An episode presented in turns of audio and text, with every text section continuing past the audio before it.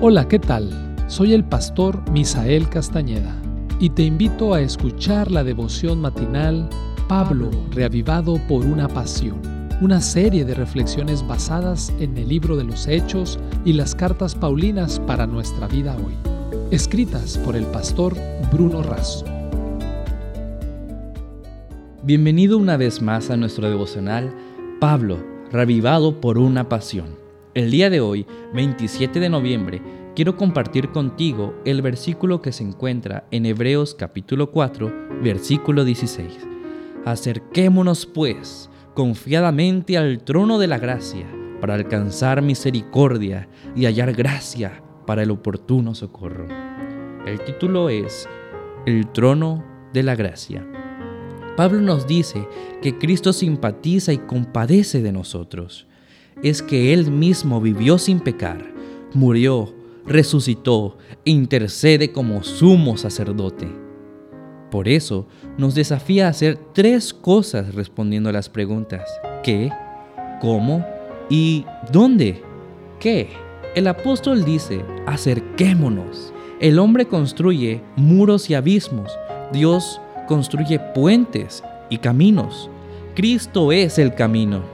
Acercarse es nuestra respuesta a la iniciativa de Dios. Nadie que se acerca recibe migajas o sobrantes.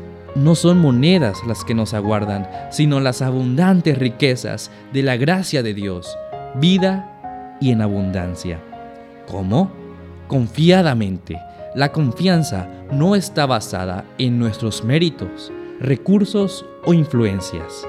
La seguridad está anclada en Dios no es por quién soy yo, sino por quién es Cristo. Elena de White afirma que debemos recibir la seguridad de que no necesitamos ir al cielo para traer a Jesús junto a nosotros, ni a lo profundo para acercarlo a nuestro lado, porque está a nuestra mano derecha y su ojo está siempre sobre nosotros. Siempre debemos tratar de comprender el Señor está muy cerca de nosotros para ser nuestro consejero y guía. Es la única forma en que podemos tener confianza en Dios. Hijos e hijas de Dios, página 29. ¿Dónde? Un trono es un lugar elevado destinado a la realeza. Es también un símbolo de autoridad real y soberanía.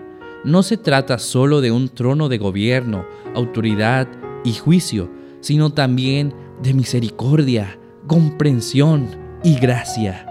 Estos dos pensamientos son combinados en Jesucristo. Por esta razón, la gracia se sienta en un trono porque ha vencido al pecado, ha soportado el castigo de la culpa humana y ha derrotado a todos sus enemigos.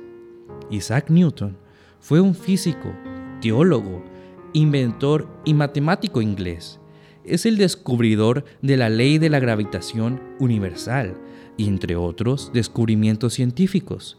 Se destacan los trabajos sobre la naturaleza de la luz y el desarrollo del cálculo infinitesimal. Es, a menudo, calificado como el científico más grande de todos los tiempos.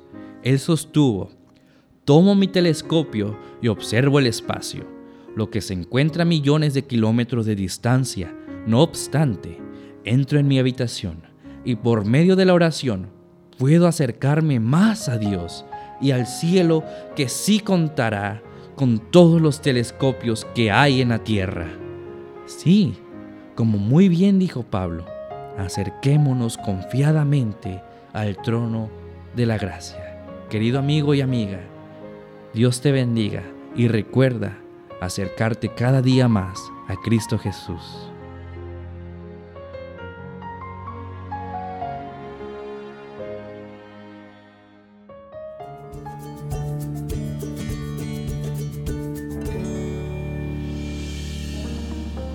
Esta fue una producción de la Iglesia Universitaria de Montemorelos en México. Te saluda el pastor Francisco Soto. Hasta la próxima.